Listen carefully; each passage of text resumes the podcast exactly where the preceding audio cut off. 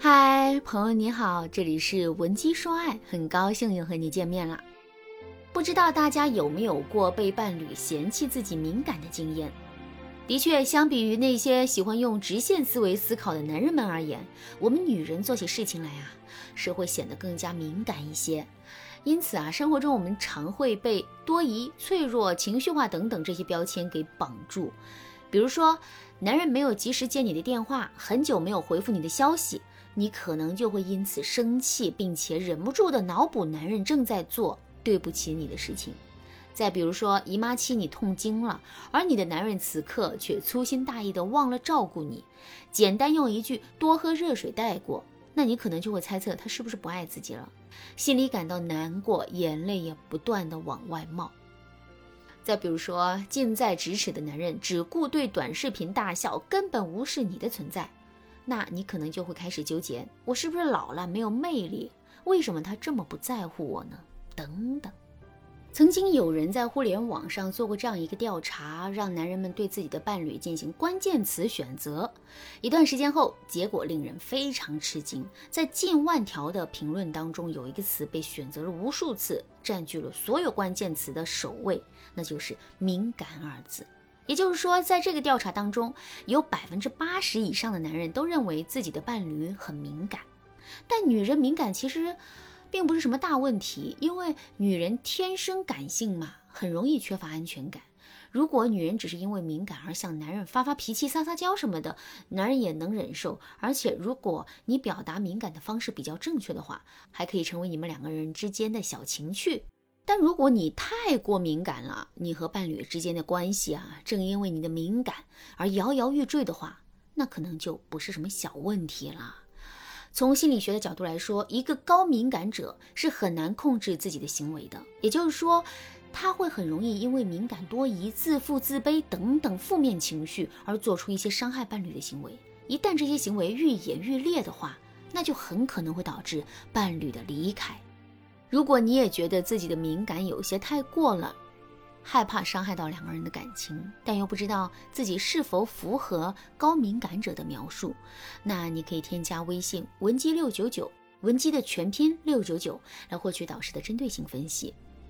在我的咨询当中，曾经就有这样一位很典型的高敏感者学员楠楠，楠楠和男友交往四年多了，双方刚见过家长，正准备商量两个人结婚的事情，可没想到。在一次朋友聚会上，楠楠太过敏感的表现，让一直在忍受她的男友提出了暂时分开的想法。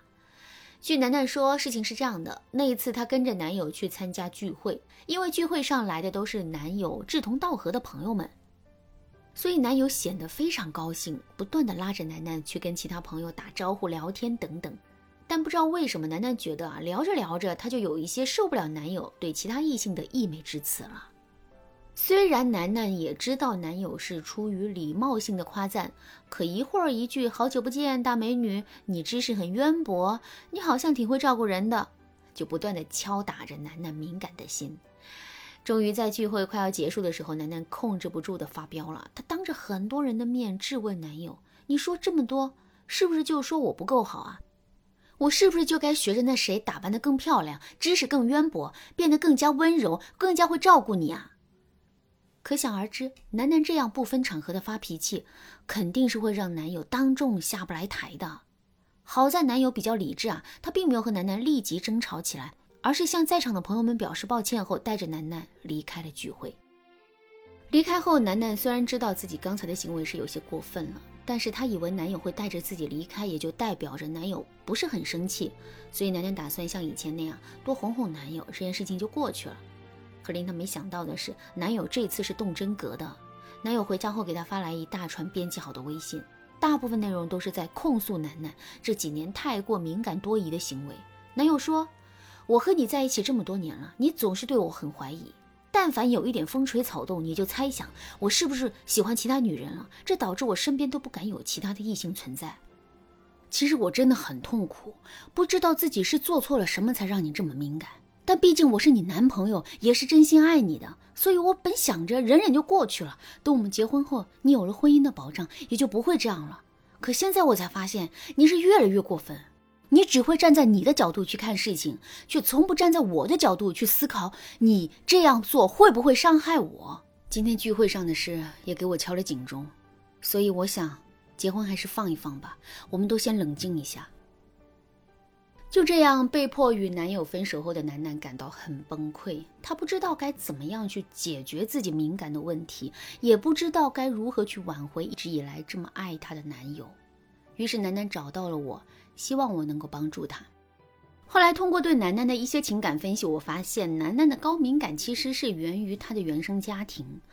楠楠父母的婚姻很不幸福，父亲的多次出轨和母亲的懦弱忍受，导致楠楠对爱的真实性是非常不信任的。他认为父亲出轨的事实就代表着背叛和欺骗，所以不管是爱情也好，婚姻也好，都是充满了谎言的可能性。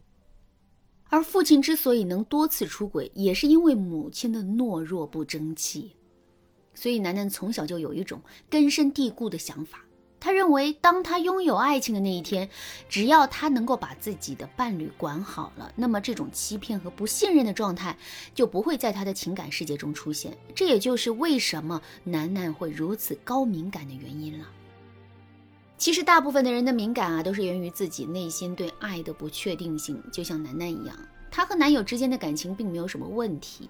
男友也没有什么出轨的行为。这一切都是因为楠楠害怕自己的感情会走父母的老路，所以她日夜警惕着。不管男友的行为再自律、再透明公开，都无法消除楠楠心中的敏感。她甚至会主动去寻找一些蛛丝马迹，来和心中的担忧进行一个呼应。就好像在聚会上一样，她听到了男友对其他异性的赞美，就会不由自主地对应到自己的身上，然后不受控制地去质问和警告男友：“